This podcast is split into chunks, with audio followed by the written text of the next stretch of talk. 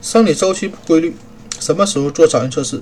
你的生理周期不太规律，那么安排测试日期会比较困难。毕竟，如果你从来都不确定哪天可能来月经，又怎么可能知道自己下一次经期从哪天开始，从而推算自己应该哪天做早孕测试？对于生理周期不规律的人来说，最好的办法就是多等一段时间，大概相当于之前六个月。